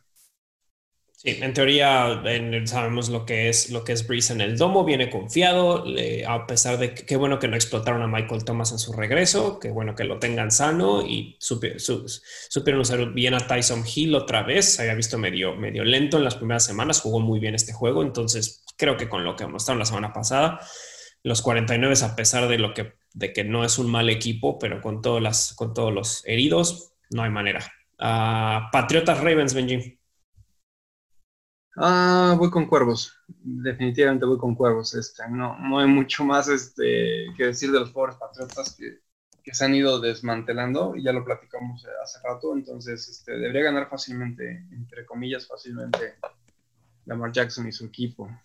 Sí, nuevamente son estos juegos en papel, pero pues sabemos que hablamos que Belichick luego ajusta unas cuestiones medio extrañas y le puede generar un dolor de cabeza a Harbaugh y a, Lamar Jackson, pero ni así creo que sea suficiente con un equipo que pues no tiene un líder en la ofensiva, donde la defensiva no se ha mostrado, como se mostrado el año pasado, porque los problemas que se escuchan en, vestidores con, sobre Stephon Gilmore, que ya no es un fuerte que se quiera tener mucho ahí, pero pues habrá que ver. Y cerramos con el lunes con un juego divisional que son los vikingos contra los engañosos osos.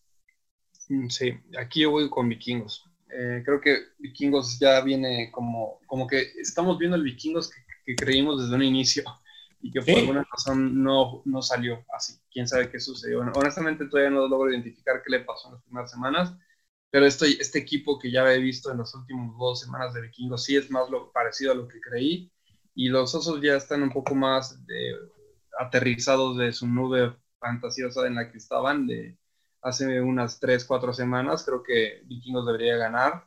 Tampoco por mucho, pero creo que sí. Digo, el duelo de división se conocen perfectamente y, y todo lo que hemos dicho, pero creo que Vikingos gana. Sí, yo, yo, yo también creo que, creo, que, creo que Vikingos gana. Simplemente con lo que está haciendo Dalvin Cook es más que suficiente para decir van a ganar. Si le pueden, o sea, a pesar de que sí tienes a unas piezas muy cañonas en Hicks y en, y en, y en, eh, y en Khalil Mack, que se, ha, que se ha visto no tanto como en otros años, aún así no lo puedes echar en saco roto, pero, una, pero no creo, no sea osos. Vikingos, creo que ya despertaron esos vikingos, habrá que ver qué hacen el resto de la temporada, y, pero si le demuestran a los osos que le van a robar el lugar, el segundo, le quieren robar el segundo lugar de la división y, y colarse a playoffs, es el momento para hacerlo. Sí, sí, así, así aparente. Perfecto, Benji. Pues para cerrar, nada más toquemos cómo, cómo está a mitad de temporada para realmente todo, eh, para la liga, ¿Cómo, ¿Cómo, están los panoramas, cuáles son las cosas que a ti, te, que a ti te, te, te, te, están llevando hacia un equipo o hacia otro. Eh, si quieres, arrancamos con la, con, la, con la americana. Sí, del lado de la americana, bueno, lo que a destacar tal vez es este el hecho de que en este momento estamos pensando más en un Steelers con un 8-0, ¿no? Como líder de, la conferencia y, cuando inicios de año toda la narrativa iba en torno a Kansas City, que no quiere decir que Kansas City no, no esté en la plática porque todavía falta mucho por jugarse, eh, falta, seguramente se van a encontrar en playoffs para, para avanzar hacia el Super Bowl y ahí veremos de verdad quién es quién, pero, pero por el momento creo que algo destacar es eh, la actuación de, Steelers, que es un equipo que tiene una escuadra muy completa, eh, una defensa de verdad bastante imponente y que pues tal vez no la tenía no la tenían mucha gente concebida así desde el inicio porque venía Roethlisberger regresando de una lesión y como que había dudas y se le acababa relativamente tenía un poco de haber perdido a, a Antonio Brown y todo su escándalo, etcétera. Entonces creo que, creo que esa fue una sorpresa, entre comillas, este, que nos llevamos como, como para la, parte la, de la, conferencia americana. Sí, o sea, como, como tú dices, creo que, creo que no estamos hablando de que Pittsburgh sea muchísimo superior a, a los, a los actuales campeones ni nada por el estilo. Creo que, creo que todavía hay muchísimo que pelear, tú ves el 1-2, o sea, obviamente los campeones de división se están perfilando desde ahorita, o sea, siento que está muy difícil. Lo único que a lo mejor está medio peligrando, pero tampoco creo tanto, es Titanes. ¿Tú crees que hay un cambio de los Bills perdiendo la división, los Chiefs perdiendo la división, o los Steelers o los Titanes, o ves a esos cuatro ya como los campeones de división? Mm, la verdad sí los veo como ya los líderes de división. No vería que haya un shift muy importante. Yo tampoco, o sea, ni siquiera a pesar de que muchos es que los delfines le pueden arrebatar a los Bills. No, yo no, yo lo veo muy difícil. Los Raiders no hay manera, los Ravens, por lo que han mostrado, tampoco. Los Colts hablarán esta semana, pero tampoco creo. Sí creo que es un equipo superior Titanes y más completo. ¿Quién se lleva el 1-2, Benji? Bueno, más bien ya, ya, ahora solo descansa un equipo, pero bueno, ¿quién es el 1-2? Ya hablemos de, porque está difícil ahorita ver el 1-2 y aquí tengo los calendarios para que lo, para que veamos. ¿Crees que sea Chiefs o Steelers el 1-2? Chiefs y Steelers, perdón. Sí, y pondría primero a Steelers. Eh, y no nomás porque van arriba en score, creo que también, honestamente, creo que si se enfrentaran el día de mañana, yo me inclinaría a que ganaría Steelers en ese encuentro. Ok. Steelers es de los, le faltan, eh, le faltan eh, algunos juegos todavía. Te los voy a decir y de esos, o sea, contra Bengals crees que se lo llevan. Entonces ahí tienen victoria. Sí. Contra Jaguares, yo digo que sí. Sí. Contra Ravens, en casa, yo también. Contra Washington. Sí. Contra Bills, yo digo que es su primera derrota contra Bills. Yo creo que ganan contra Bills, pero definitivamente ese es, uno de los equipos que le puede hacer perder. Ok. ¿Contra Bengals? No, o sea, sí ganan. ¿Contra Colts? No, también debería ganar. Y cierra contra Cafés. No manches. Este, lo estás poniendo 16-0. Yo lo estoy poniendo ahorita 15-1. Pues no voy a decir que no, porque, o sea, con los equipos que acabas de decir, si logran sobreponerse, o sea, si, logran superar a Bills, no me extrañaría, o sea, yo me sentiría 80% seguro que se pueden ir invictos si, si me quitas el de Bills del camino. Con Bills en el camino, tal vez un 60% seguro. Ok. Ahora te digo lo de los jefes. ¿Ganan contra Raiders? Mm, hasta difícil, pero tal vez sí. Yo digo que ganan otra vez. Contra Bucaneros ganan los Chiefs. Mm, está difícil también. Eh, tal vez no. Yo digo que lo pierden igual que tú. Contra Broncos, yo digo que lo ganan. Sí, lo ganan. Ok. Contra Delfines, también creo que lo ganan. Sí. Contra Santos, muy buen juego. Es que tiene más difícil el camino, pero también es un volado. No, sé, a ver, habría que ver en ese momento, pero tal vez lo pierden. Yo digo que lo pierden contra Falcons. Sí, lo ganan. Lo ganan y contra Chargers creo que también lo ganan. Sí. Entonces está diciendo que se le suman dos derrotas más, cerrando en un 13-3. O sea, se, vamos a decir que los Steelers pierden dos. Que ahorita ya, aparte, le, o sea, sí, a los Steelers les falta un juego, tienen un juego más eh, jugado los, los, los, los Chiefs, pero aún así tienen un camino un poquito más difícil que los Steelers a mi gusto. Sí, simplemente si le diéramos, si le diéramos que los duelos rudos los pierden, ¿no? En el caso de Steelers tenía dos, en el caso de Kansas todavía le quedaban tres, ¿no? Sí. Entonces, este, nada más con eso y la derrota que ya tiene cargando Kansas, debería quedar eh, Steelers arriba. Correcto. Y aquí ahora hablamos, Benji, sobre, sobre, para cerrar ya la cuestión de la americana, tienes que, que Miami, Colts, Ravens, Cleveland Browns, eh, Las Vegas Raiders, esos cinco equipos están con posibilidades de entrar, pero esos cinco obviamente solo pueden entrar tres. ¿Quiénes son tus tres? Pensando ahorita por lo que has visto en ocho semanas. Ok, pues mis tres son Delfines. Dan la sorpresa Delfines. Cuervos. Y Raiders. Ok, yo tengo dos igual. Yo estoy Cuervos y Raiders. Y no sé, pero una de esas se vuelven locos los Browns y se meten. Se meten tres de esa división. Pero me encantaría ver a los Delfines. Pero creo que los Raiders se van a, se van a escabullir. Creo que los Raiders se van a escabullir este, esta, esta temporada. Sí. Ok, Vientos, pues algo más, algo más de que crees que haya un brinco grande en la división o en la, conferencia tú ya ves que más o menos se perfila hacia allá. Yo creo que la conferencia americana está muy, está un poquito más clara a mi gusto que la nacional. Estoy de acuerdo. Bueno, pues hablando de la nacional, pasemos a la nacional.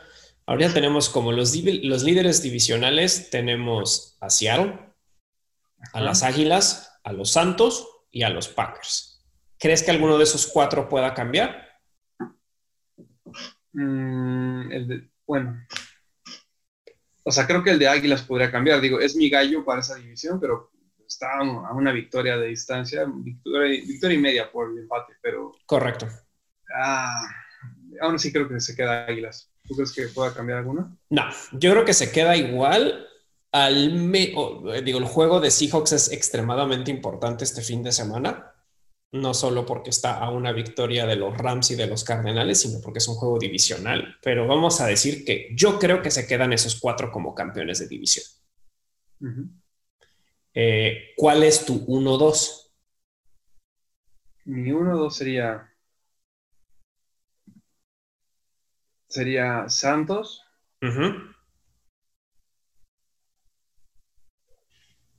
Y Estoy entre Green Bay y Seattle Seahawks. yo creo que podría ser Green Bay. Yo tengo los mismos que tú, yo creo que también ese va a ser el 1-2. Y para ahorita, digo, tienen el, tienen el, si no me equivoco, tienen el mismo récord, 6-2. Y voy a hacer el ejercicio también con los, con los Seahawks. porque ve, los Santos tienen eh, se enfrentan, mira, perdón, Green Bay va contra Jaguares, creo que lo ganan. Sí. Contra Colts, creo que también lo ganan. Sí. Contra Águilas, yo creo que también lo ganan. Sí. Contra Osos, también creo que lo ganan. Sí. Contra Leones, creo que también lo ganan. Sí. ¿Ya dije Panteras? Sí, ¿verdad? Panteras creo que no. No, Panteras también creo que lo ganan. Sí. Titanes, yo creo que lo pierden. Yo también creo que lo van a perder. Y, y Osos, sobre todo por la picada que van otra vez, aun cuando sean casa de osos, creo que también lo ganan. Entonces, creo que se llevan una derrota máxima dos. Entonces, si llevan una derrota más, estás diciendo que se quedan con un 14, pero un 13-3. ¿Ok? Seahawks tiene un cierre complicado por división, pero creo que eso es, eh, creo que es, posible que se den varias victorias. Contra los Rams, tú vas Seahawks, ¿verdad? Sí. Yo no voy Seahawks. Contra Cardenales, yo voy Seahawks. También. Contra Águilas, voy Seahawks. Sí. Oye, Águilas tiene un, tiene un calendario también difícil. Contra, gigante, contra Gigantes, voy Seahawks. Sí. Contra Jets, voy Seahawks. No, bueno, ¿qué onda? Ese calendario está chafísimo, así. Sí. Contra Washington, voy Seahawks. ok, sí, también. El siguiente de Rams, voy Seahawks, porque se juegan allá. Y luego contra los lastimados 49, voy Seahawks. O sea, creo que nada más pierden uno. Si no pierden contra Rams, yo creo que pierden contra Cardenales. Entonces también están cerrando con un 13-3. Eh, sí, aunque tal vez que, aunque tal vez San Francisco en, esa, en ese momento del tiempo ya tenga, ya tenga dados de alta varios jugadores, ¿no? del hospital. Sí, podrías. Luego, para irnos con los Santos o los otros que están 6-2, porque tienes tres equipos con 6-2, es esta semana es contra 49 y creo que gana Santos. Creo que gana Santos bien. Sí. Luego, van contra Falcons, se lo lleva Santos. Sí. Broncos se lo llevan Santos. Sí contra Falcons otra vez, creo que se lo puede llevar Santos, o si no es que pierde uno en la división, pero vamos a decir que se lo lleva Santos. Contra Águilas, ¿qué pedo con Águilas? Águilas tiene el peor de la historia. contra todos los líderes de división. Oye, creo, que Águilas no va a ganar, ¿eh? A ver si no, se lo lleva. a ver si no se lo lleva gigantes o algo bien random. contra Chiefs puede perder. Yo los tengo en que ganan, pero podrían perderlo también. Sí, sí podría ser y vikingos y panteras que creo que se los pueden llevar. Nuevamente, estamos pensando que hay tres equipos que podrían cerrar en 13-3. Sí. Está cañón. Pero también me quedo con el 1-2 de Santos contra, contra, ¿cómo se llama? Contra, sobre, sobre Green Bay en segundo lugar y tal vez los Seahawks también peleándose un tercer lugar, si no es que se llevan un segundo. Ya no sé, ahora que barrimos juego por juego de los, de los líderes de división, me, me voy a cambiar. por Seahawks subirlo. A, Seahawks número uno y dos Packers. Esta es que los Seahawks la tienen un poquito menos complicada, ¿eh? Creo que yo me quedaría. Fácil. Salieron puros equipos perdedores. Está muy cañón. Y todavía Santos sí tiene rivales. decentes. Muy buenos. O sea, creo que en dificultad es Santos el más difícil, luego Green Bay y luego, y luego los, los, los Seahawks que la tienen bastante tranquila. Ok, ahí tienes eso. Vamos a decir que esos son nuestros líderes, nuestros líderes divisionales. Ya hablamos de que gana, gana Seattle, gana Green Bay, gana Nueva Orleans y gana eh, Filadelfia. Los que están en la contienda son Bucaneros, Cardenales, Rams, Osos. Digo, hay varios con tres, de 3-4 y 3-5, pero hablemos de esos, de esos cuatro y metamos a 49 solo por el hecho de que tiene cuatro victorias. ¿Quiénes se llevan esos tres lugares? Yo creo que Cardenales se lo lleva. Bucaneros. Y los Rams. Yo creo que va a ser lo mismo. Tendría que pasar una locura muy cañona en que uno de esos, un equipo de la, de la división em, de la NFC Oeste, tendrían que empezar a caer como moscas para darle la oportunidad a otros equipos. Ahí es donde tiene que ver o que a lo mejor Brady desaparezca del mapa, pero la veo difícil. Sí, no, no. El, que tal vez me siento un poquito todavía con duda. A, ver, veamos rápidamente cómo queda el remanente de juegos de los Rams. Mira, El que la tiene un poquito más difícil que los Rams son los Cardenales. Tienen un calendario un poquito más difícil, pero los, los, los Rams no la tienen tampoco fácil porque van, bueno, tienen un par de partidos que serían de los que most wins, pero Seahawks este domingo, que yo sí creo que se lo pueden llevar, pero está súper competido, ¿no? Puede ser, ok. Van contra Bucaneros, donde creo que pierden. Ok, dos duros. Van contra 49, donde creo que ganan. Ya perdieron uno, pero ganan. Van, tienen dos partidos contra Cardenales. Vamos a decir que es 1-1. Ahí estás diciendo que es un 3-2. Contra Patriotas creo que ganan. Contra Jets creo que ganan. Y luego falta otro con Seahawks que no te sorprenderías que, lo pierdan. Entonces estás hablando de un 10-6. Está difícil también. Un 10-6 o un 9-7. Sí, más como un 9-7 tal vez. Y Cardenales tienes que juega contra Bills, que yo creo que pierde. Tiene dos juegos contra. Con, tiene un juego contra Seahawks, que yo creo que puede ganar, o pero también está ahí medio volado, ¿no? Pero vamos a decir que lo, no sé, que lo pierde. Contra Patriotas lo gana. Tiene dos juegos contra Rams, que creo que también puede ganar sin ningún problema. Entonces ahí tienes que estar como en un 2-3 o 3-2. Luego tiene Gigantes y Águilas, que creo que gana y 49 es que gana. Entonces lo estás poniendo igual en un 10-6, tal vez 11-5, o sea, está bien competido, pero creo que sí los Rams está un poquito más difícil su calendario. ¿eh? Sí, sí, definitivamente. Está bien cerrado. sí, está bien, bien, bien cerrado, pero aún así podría pasar que otra vez tres, par, tres equipos de una división pasan. Claro, porque la ventaja que tiene es de que de la NFC este no hay nadie que compita. Y de la NFC norte, Chicago es un impostor. Entonces, aunque Vikingos ya despertó y aunque Leones despertara, está eh, cañón. Mm, van dos victorias adelante. Sí, correcto. No está complicado. Está, está, está cañón, está pero todavía hay mucha respuesta, sobre todo en la, como tú dices, en la nacional hay muchas incógnitas, tanto quién se va a llevar los primeros, los primeros lugares, quién va a descansar, quién va a ser el que se lleve este único bye que va a, va a existir ahora con el nuevo formato y va a estar bastante complicado. Sí, y, también la moneda en el aire de los 49 es de que no sabemos cuánto, cómo se vaya a dar la situación de, de, los heridos, ¿no? Si van regresando más rápido de lo que esperamos, pues 49 también puede cambiar todo el panorama. Sí, completamente.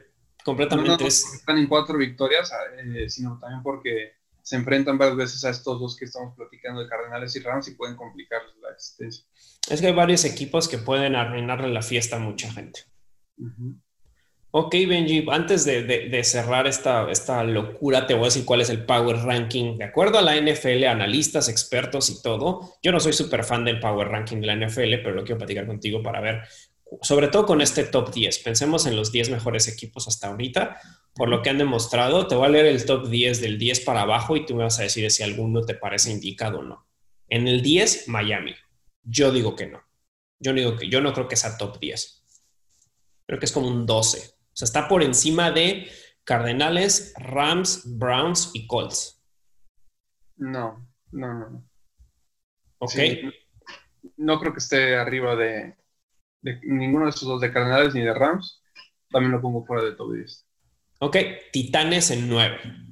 Mm, tal vez. Bucaneros en 8, sobre todo después de esta derrota, lo bajaron del... Este, Bucanero estaba en el 4 y lo bajaron al 8. No me parece una locura, pero... Mm, sí, digo, lo entiendo por el oso que hicieron eh, a nivel mundial, pero, pero creo que creo que puede ser muy engañoso también porque tienen un plantel de puras estrellas y, creo que va, debería ir mejorando ese equipo. Así que yo tal vez no lo habría bajado tanto, lo habría bajado como a 5, pero bueno, a ver, sigamos. Sí, es que creo que aquí también hay un impostor que está muy arriba y que cambiaría muchas de las, de las cuestiones que vamos a hablar. Y no que es impostor, simplemente no está a la altura a mi gusto, al menos el día de hoy. En el 7, cayendo cuatro posiciones, están los Seahawks. Ahora también está algo bajo. Se me hace agresivo, se me hace el agresivo con la caída de cuatro después de perder contra Bills, ¿no? Sí. Tienes a Packers que sube del 8 al 6. No me parece mal. Sí, sí, está bien. Bills del 7 sube al 5 por la victoria contra, que creo que sí tiene que estar rankeado muy similar a estos dos equipos, no me parece mal, tienen récords prácticamente idénticos, Buffalo tiene una victoria más. Aquí es donde está un impostor a mi gusto, que son los Ravens que suben del 6 al 4. Sí, no. No, no, no. Yo, yo pondría. Yo pondría a Ravens por debajo de Bills y por debajo de Seattle también. Yo mínimo, mínimo por debajo de Bills. O sea, sin broncas lo pongo por abajo. Ya si te quieres pelear, que ahí se están peleando entre Green Bay, Seahawks y Ravens, va, está bien, récord es idéntico, pero no está por encima de Bills, mínimo tanto por matemáticas como por lo que siento que han demostrado. Y el top 3, que no estoy en desacuerdo que sean estos tres equipos, son los tres mejores equipos, creo, o si no es de los top 3, muy cercano, que es en tercer lugar, subiendo del 5 al 3, los Santos Ok. Pittsburgh se mantiene en el 2 con 8-0 y Kansas sigue siendo el 1. Creo que no ha cambiado más que en la semana que perdieron. Y, con el 8-1, Chiefs está en primer lugar de la liga. Sí. No, bueno, yo ahí cambiaría. Hay varios que cambiaría. A mi gusto, número uno debería ser Steelers, sino porque vayan, no, ya habíamos dicho, ¿no? no solo porque van invictos, sino porque tienen un equipo súper armado, completo, veteranos en posiciones importantes, super head coach. Yo creo que por arriba de Kansas City, no por mucho, pero sí por arriba. Segundo, Kansas City me parece bien. Tercero, Santos me parece bien. Cuarto, yo pondría ahí honestamente yo pondría Tampa Bay. O sea, sé que a muchos no les va a parecer porque por la por la paliza que le dieron, pero pero creo que esto va a ser un bache en el camino para ellos y, van a retomar. Entonces no, no me confiaría de, que Tampa va a caer mucho, lo pondría después de Santos. Ok. Luego iría Seattle, Seattle no sé, iría Bills. Ok. Eh, Green Bay y luego mm, Titanes. No sé si me brinqué alguno, pero creo que Titanes. Ah, me falta Cuervos, ¿no? Sí. de los que estaban más arriba. Em, no, voy Titanes y luego Cuervos. Yo lo tengo muy similar. Yo a lo mejor nada más a los bucaneros los bajaría un poquito y pondría Bills antes que los bucaneros. Sería mi único cambio. Ok siento que sería mi único cambio, pero también ahí se están peleando. Y sí, yo pondría abajo de, de, Titanes, o ahí se pueden estar discutiendo si está arriba abajo Titanes de los, de los cuervos, pero yo lo pondría ahí, en ese 8-9, y en el décimo pondría o a Cardenales o a Rams. Sí, sí, sí, sí. En el top 10 tiene que estar, tienen que estar esos dos o alguno de, esos dos. Sí. Y creo que es que, ¿sabes qué? Yo creo que esta narrativa sería muy diferente y ya sé que el hubiera, tal vez, el hubiera no existe, pero si el duelo de Tampa y Santos no hubiera sido tan, extremo. Claro. Porque, sea, o sea, seamos sinceros, si, si jugaran 10 veces Santos y Tampa, no los veo que vuelvan a quedar en, en esos scores. O sea, no, no, quedarían otra vez 30 a 0, 30 y 31. No, y no ganaría todos Santos y no ganaría todos Santos. Entonces creo que eso es bastante engañoso el, eh, la situación. Y no sé qué diablos pasó. O sea, te digo, por eso tengo ganas de volver a verlo jugada jugada con calma para ver qué diablos fue lo que le pasó a Tampa Bay. Pero en realidad yo creo que no, no es un buen elemento para juzgar tal vez la calidad de, del equipo de Tampa, que sabemos que tiene estrellas en, en muchas posiciones clave de, del equipo, en todas las líneas de ofensa y defensa y un buen head coach, entonces creo que creo que puede ser muy muy muy engañoso. Sí, completamente. Creo que lo único que puedo decir es que el top 10 es un buen top 10, no hay nadie ahí que digas, eh, como que apenas si lo están armando, creo que cualquier equipo podría ser un playoff contender y un par de ellos, hasta ahorita a mi gusto solo hay como tres, tal vez cuatro Super Bowl contenders y los más fuertes ahorita está, la americana se está viendo un poquito más imparable que la nacional, al menos desde mis ojos, y pues habrá que ver, todavía quedan, para casi todos los equipos quedan eh, ocho juegos. Sí.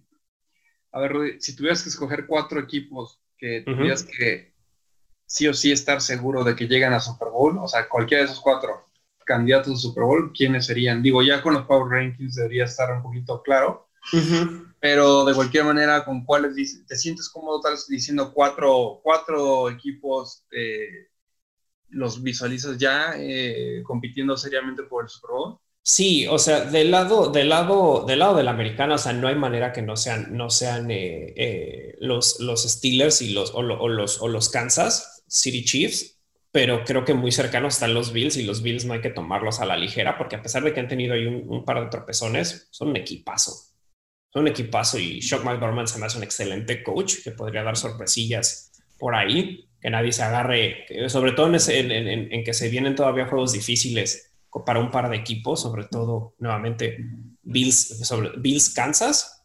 Ese juego podría dar, levantar ahora sí que muchas miradas, pero yo creo que pondría pues, a Steelers y a, Kansas del lado, del lado de la americana y de la nacional, que como tú bien dices, está complicado yo no sé por qué a lo mejor siento que, a pesar de que la tienen bien, ah, es que la tienen fácil los Seahawks, que es lo que me sorprende mucho, pero no, Seahawks y Santos.